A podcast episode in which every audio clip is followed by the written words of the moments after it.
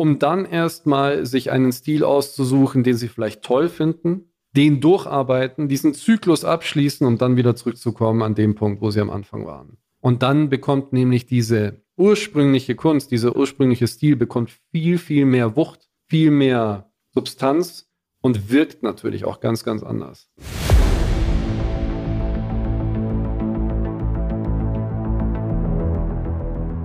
Lecker Kunst, leicht verständlich. Ein Podcast von und mit Michael Neute. Der Künstler Mino bringt dir moderne Kunst und Street Art aus den urbanen Hochburgen unserer Zeit in dein Wohnzimmer.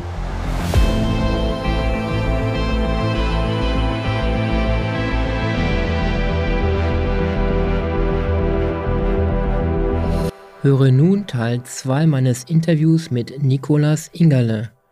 Und am Ende, welchen Rabatt die Ikonenschmiede Akademie meinen Hörern gewährt.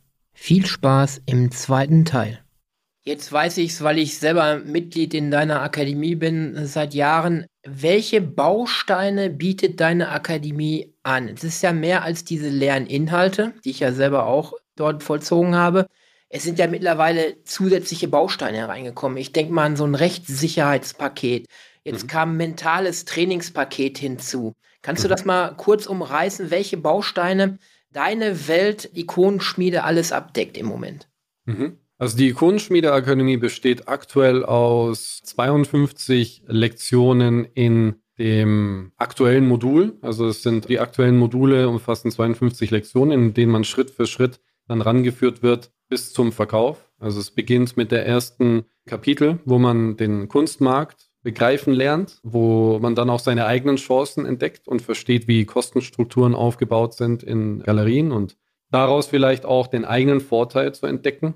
Dann geht es weiter mit dem Management und auch mit dem eigenen Mindset, wo man dann versteht, was ist denn notwendig, damit ich mich vernünftig organisiere, auch ein Kunstarchiv anzufertigen, zu verstehen, was muss denn überhaupt in meine Kundentabelle rein? Wie organisiere ich das? Wie kann ich Wiederauflagen erstellen, sodass ich meine Kunden auch im Blick habe und da immer wieder den Kontakt herstellen kann?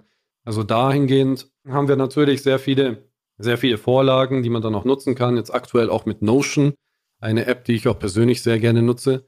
Und dann geht es weiter in Kapitel 3 mit dem Künstlerprofil, wo man versteht und erkennt, wer man tatsächlich auch künstlerisch ist, wie man versteht, diese ganzen Ideen und Themen dann auch in eine gewisse Ordnung zu bringen. Weil es geht ja auch darum, dass man nicht einfach nur willkürlich irgendeine Kunst macht, sondern versucht dem Ganzen auch einen gewissen roten Faden zu verleihen und dann auch zusammenhängende Serien beispielsweise zu erstellen, die dann auch der Kunde nachvollziehen kann. Also dahingehend gibt es dann sehr viele Inhalte, die man dann sich nochmal genauer anschauen kann und einem dabei helfen, auch mit Dokumenten, die einen dann unterstützen. Dann hin zum Traumkunden, also wie finde ich den, wie erreiche ich den, wie funktioniert das mit der Website? Wie mache ich effektives Newsletter-Marketing? Wie führe ich effektive Beratungs- oder Verkaufsgespräche? Wie mache ich das bei der Kundenbindung?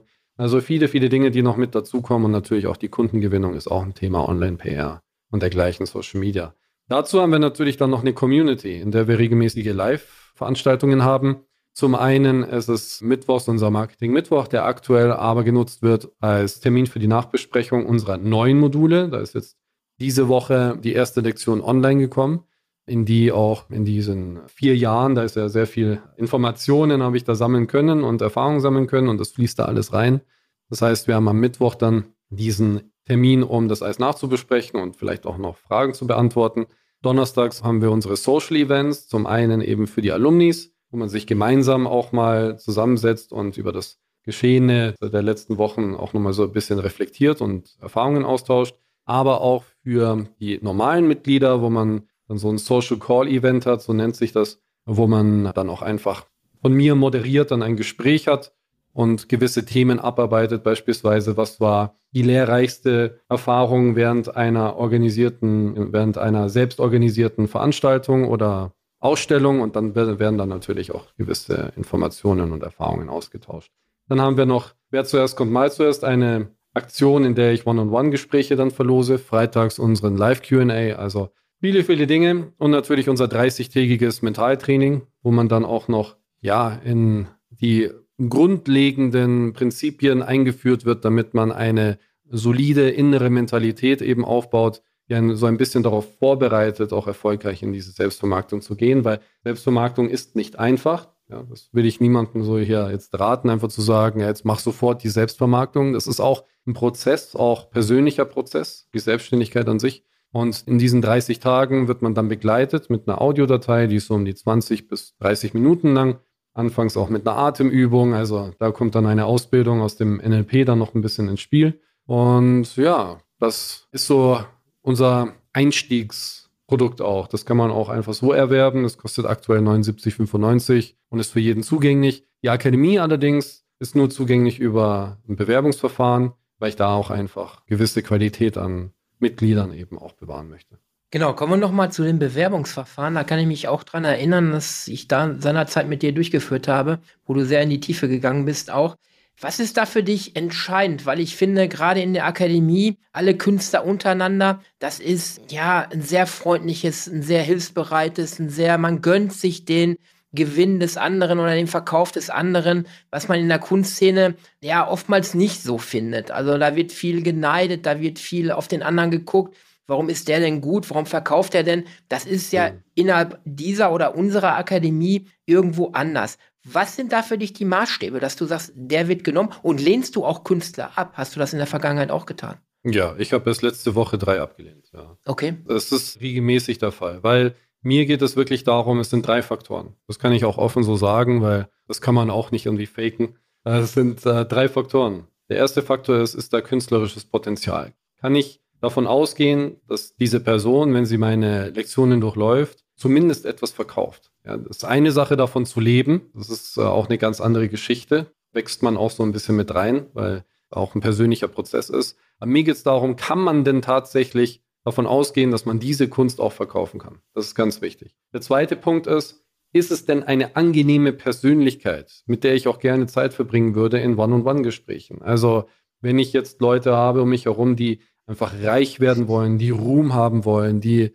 zu sehr in diesem kunstakademischen, in dieser herrschenden Meinung so ein bisschen verstrickt sind, dann kann ich damit wenig anfangen. Also mir geht es darum, dass da eine gewisse Chemie auch ist. Und diese Chemie macht es dann auch möglich, dann eine homogene und angenehme und unterstützende Community aufzubauen, weil ich kann mit allen. Also ich kann mit allen ganz gut und deswegen ist das eben der zweite Punkt. Und der dritte Punkt, ganz wichtig, und zwar will diese Person ihre Kunst für andere Menschen machen? Möchte sie ihre Kunst anderen Menschen widmen?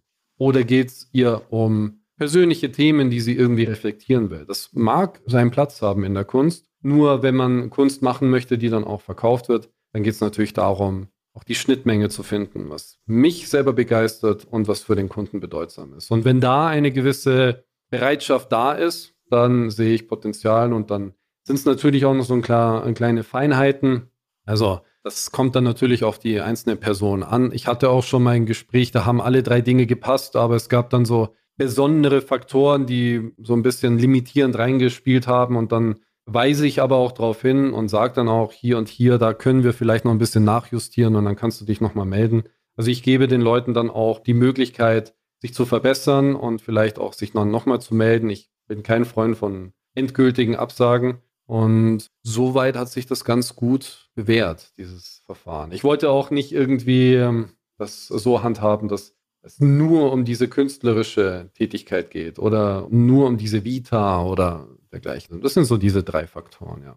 Ja, das finde ich sehr angenehm, dass man merkt auch unter den Künstlern in der Akademie, dass es eine gewisse Reinheit da auch immer gepflegt wird. Und das wird wahrscheinlich der Ursprung sein, dass es halt nicht reicht, ich bezahle meine aktuellen 900 Euro und dann bin ich in dieser Akademie und dann ziehe ich mir mein Wissen daraus und gut ist. Es mhm. ist ja auch mehr eine Schutzgemeinschaft, eine Gruppe, die sich gegenseitig hilft, neue Ideen entwirft, andere Künstler heranführt und dass man sich untereinander auch hilft. Das finde ich sehr angenehm und das waren auch die Gründe, warum ich unbedingt dabei bleiben will auch und dabei bin auch. Kommen wir nochmal zurück Du hast ja jetzt Einblicke, nicht nur in Deutschland, du hast ja auch Akademiemitglieder in der Schweiz, in Österreich. Ich weiß es gar nicht, wo. Du hast Einblicke in die Kunstszene, in alle Bereiche auch. Wo siehst du da im Moment aktuelle Trends? Du hast gerade noch mal die KI auch erwähnt. Da wird Chapter ein großes Thema auch sein. Wo siehst du so aktuell die Trends? Wo entwickelt sich die Kunst hin oder die Künstler? In welche Richtung entwickeln die sich gerade? Ja, ich entdecke vor allem zwei Themen, die immer wieder auftauchen, auch in der Kunst. Eigentlich sind es drei Themen. Zum einen Nachhaltigkeit. Es wird immer wieder bedient und ist auch tatsächlich ein Thema, das sehr, sehr gut ankommt. Ich möchte an der Stelle nochmal vielleicht für die Künstler da draußen einen kleinen Disclaimer formulieren. Und zwar orientiert euch bitte daran, was euch begeistert, nicht das, was jetzt gerade trendy ist. Der zweite Punkt ist natürlich Technologisierung. Das ist etwas, das auch in der Kunst tatsächlich auch unterkommt. Und das dritte ist, ich weiß gar nicht, wie ich das formulieren soll, aber immer mehr das Thema Stress. Stress, Entschleunigung, wieder so ein bisschen zurück zur Natur, das Menschsein wiederentdecken. Wer bin ich denn tatsächlich? Das sind diese Themen, die immer wieder aufkommen, diese drei Themen. Man hat ja, wenn man zurückblickt, auch so in der Kunstgeschichte, tauchen ja immer wieder solche Themen auf, die dann sich über einen gewissen Zeitraum dann halten, wie zum Beispiel Vincent van Gogh war ja auch so berühmt und eben auch so begehrt dann auch als sein Biograf, der auf Anraten von der Frau, glaube ich, von Theo van Gogh dann begonnen hat, diese Biografie zu schreiben. Der hat diesen ganzen Ethos um Vincent van Gogh dazu genutzt, um das auch zu verbinden mit dem Zeitgeist, der damals um den Ersten Weltkrieg herum ja auch so ein bisschen kommuniziert hat, dass man für etwas Größeres vielleicht auch sogar aufopfern darf. Also dieses für etwas Größeres zu leben, dieses Märtyrium, so zu dem Zeitpunkt en vogue, sagen wir es mal so. Und heute ist es natürlich nicht so. Dieses Märtyrium, das ist nicht mehr so interessant. Und daran kann man sich vielleicht ein bisschen orientieren, wenn es wirklich einem persönlich entspricht, wenn das wirklich eigene Themen sind, die einem dann auch gefallen. Ansonsten kann ich natürlich sagen, Midjourney, DALI, diese ganzen künstlichen Intelligenzen, die kann man auf jeden Fall und sollte man auf jeden Fall auch nutzen, um sich einen Wettbewerbsvorteil auch zu verschaffen. In dem Fall, weil man viele, viele Prozesse vereinfachen kann. Man kann seine Vermarktung viel einfacher machen. Man kann Dinge viel, viel schneller umsetzen. Aber man kann auch Ideen testen. Man kann auch Kompositionen ausprobieren, für die man vorher ganz, ganz viel Zeit gebraucht hätte. Natürlich muss man nicht das alles so eins zu eins umsetzen, aber es schafft einem auf jeden Fall die Möglichkeit, mit Ideen rumzuspielen und die miteinander zu jonglieren, dann unterschiedlichste Ideen zu nutzen und sie mit Photoshop äh, ineinander zu schneiden und zu schauen, wie könnte das denn wirken. Wir haben auch einen Künstler bei uns in der Akademie, der recht erfolgreich ist und auch mit Spraydosen eben seine Kunst macht, so ein bisschen Pop-Art-mäßig. Und er hatte dann auch irgendwann die Idee von einem Batman, der meditiert in einem Kanal. Ja, und hatte diese Idee vor Augen und hat einfach mit Journey das bauen lassen und hat sich daraus dann aus diesen verschiedenen Elementen dann eine Idee zusammengebastelt, die dann tatsächlich als Vorlage genutzt wurde für ein Kunstwerk, das er dann gesprayt hat. Und kam super gut an. Also da würde ich auf jeden Fall jedem Künstler empfehlen, sich da zu öffnen für diese neue Technologie, weil man muss nicht alles aus dem Kopf malen. Man kann sich auch diese ganze Arbeit etwas erleichtern und sich mehr Raum verschaffen für das tatsächliche künstlerische Schaffen. Ja, dass man einfach in dem Handwerk sehr, sehr gut wird und sich nicht zu sehr damit beschäftigt, was male ich denn jetzt?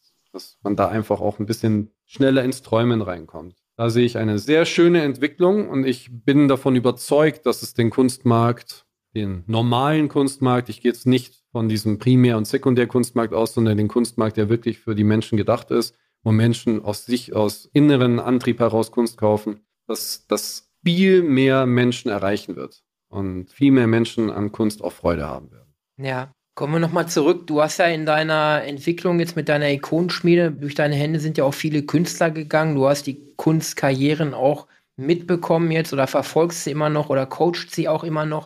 Was ist aus deiner Erinnerung, dass wir mal so ein Beispiel haben, auch einem Künstler, eine Künstlerin, wo du sagst, das ist so eine typische Entwicklung durch die Ikonenschmiede, wie sie sich stilistisch oder auch durch die Vermarktung verbessert hat, wie sie vielleicht jetzt auch berufsmäßige Künstlerin ist. Hast du mal so ein Beispiel für uns?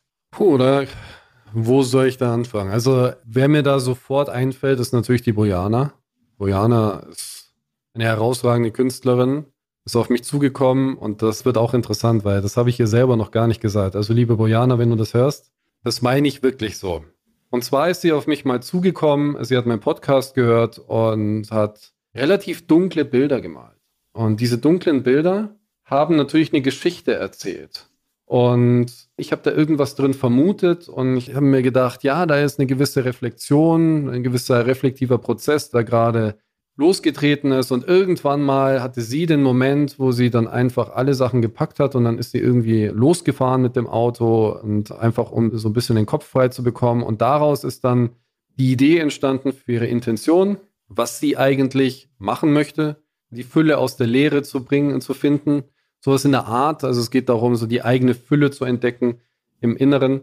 Also auch ein sehr psychologisch-spirituelles Thema, das jetzt auf Anhieb jetzt nicht so viel vermuten lässt, aber allein dieser kurze Impuls, dieses Aha, es geht mir genau darum, das ist eigentlich das, worum es mir die ganze Zeit ging. Dieses Rückblicken, sich diese ganzen Kunstwerke anzuschauen und dann zu entdecken, hoppla, da war ja schon immer ein roter Faden.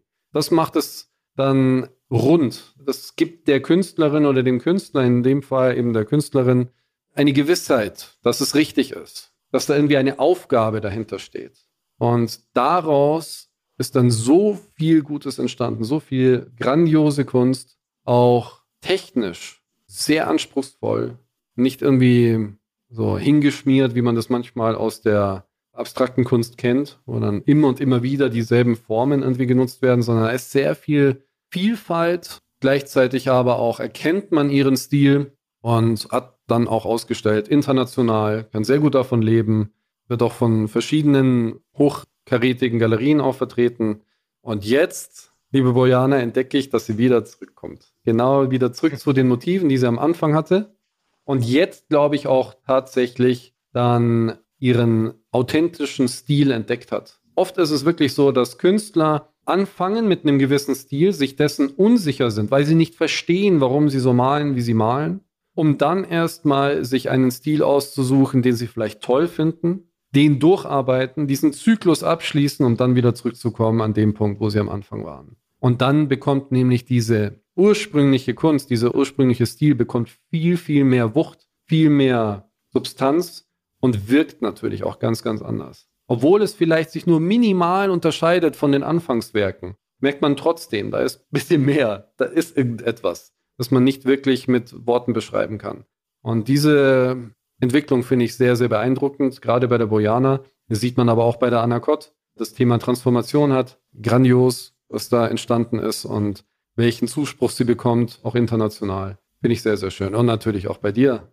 Ich habe nicht ohne Grund hier ein Kunstwerk von dir hängen. Da kann man auf jeden Fall, kann man genau das Gleiche auch sagen. Bei dir sieht man immer wieder auch, dass diese Kunst, die du machst, so eine Geschichte hat, so einen gewissen Ausdruck, den du halt auch in die Welt rausbringen möchtest, aber auch eine gewisse Agenda, dass es darum geht, den Menschen auch diese Street Art auch in die eigenen vier Wände zu bringen. Dass es nicht einfach nur darum geht, irgendwie rauszugehen und dann sich in diese düsteren Straßen zu begeben, um dann irgendwie Kunst zu erfahren, die authentisch ist, sondern diese authentische Kunst kann man sich auch gerne nach Hause holen und sich auch wieder so fühlen, so rebellisch vielleicht auch fühlen, anders fühlen, wie man sich sonst im Alltag fühlen muss, weil man vielleicht in gewissen Rollen einfach drinsteckt. Und deswegen finde ich das sehr, sehr schön, auch bei dir, weil es auch mit dieser Mossart, ja, diese gestickte Kunst, die dann auch noch mit reinkommt, ist so unkonventionell. Und genau das macht dich auch aus. Ja, das ist auch die Idee äh, gewesen, diese Street Art wirklich in die Häuser der Menschen zu holen und dieses Rebellentum auch noch wieder bei einigen zu wecken, die sich zurückerinnern an ihre Zeiten, wie sie groß geworden sind mit Skateboards, mit Vans und dieses ganze Gefühl auch wieder reinzuholen. Auch die Entwicklung von Anna verfolge ich auch in Berlin. Ich werde da auch noch ein Treffen mit ihr haben, sehr schön und Bojana sowieso. Ja, ich bin da in dieser Alumni-Gruppe und wir tauschen uns da regelmäßig aus. Ja, wie oder was, wie kann man mit der Ikonenschmiede in Kontakt treten? Wir kommen zum Ende des Interviews. Wenn wir jetzt Hörer haben, Künstler haben darunter, die sagen, ja, das ist eine tolle Geschichte, ich möchte mal mit dem Nico da ein Gespräch haben, ich möchte mich da näher mit befassen. Wie kann man jetzt mit dir und mit der Ikonenschmiede in Kontakt treten? Was sind da für Möglichkeiten? Ja, also ich würde jedem empfehlen, der sich vielleicht noch mit dieser ganzen Thematik noch nicht so viel beschäftigt hat, Selbstvermarktung, Einfach Kunst verkaufen Podcast eingeben bei Spotify oder Apple oder Google. Da wird man dann fündig und dann sich einfach mal diese Titel raussuchen, die einen irgendwie anspringen. Ja, so würde ich erstmal vorgehen, dass man sich ein eigenes Bild macht. Ist das denn überhaupt was für mich und möchte ich überhaupt mit dem Typen arbeiten? Ja, weil ich bin ja auch nicht für jeden. Und genauso sollte natürlich auch der Künstler für sich selber entscheiden, was denn angenehm ist und ob das passt. Falls dann wirklich Interesse bestehen sollte, kann man natürlich auf ikonenschmiede.de gehen oder auch Ikonenschmiede eingeben bei YouTube. Da gibt es dann auch mehrere Inhalte, auch Live-QAs, die ich mal gehalten habe und Interviews auch mit bisherigen Künstlern. Also es gibt mit jedem Alumni auch ein Interview. Das würde ich vielleicht auch empfehlen. Die findet man auch auf der Website ikonenschmiede.de, wenn man ganz runter scrollt. Da sind dann alle aufgelistet. Und ansonsten kann ich natürlich das Mentaltraining empfehlen. Das ist jetzt auch noch verfügbar. Da kann ich jetzt an der Stelle vielleicht noch eine kleine Aktion machen. Und zwar, wenn du Top 50 eingibst, dann kriegst du das auch 50 Prozent günstiger. Ja, ja, jetzt sind wir hier beim Mino, da kann ich doch mal auch sowas. schönen Bonus auch raushauen. Und äh, da kann man sich das dann einfach anhören. Es geht 30 Tage. Ich meine, 79, 95 durch zwei. Ja, dann kann man sich ausrechnen, wie viel das kostet.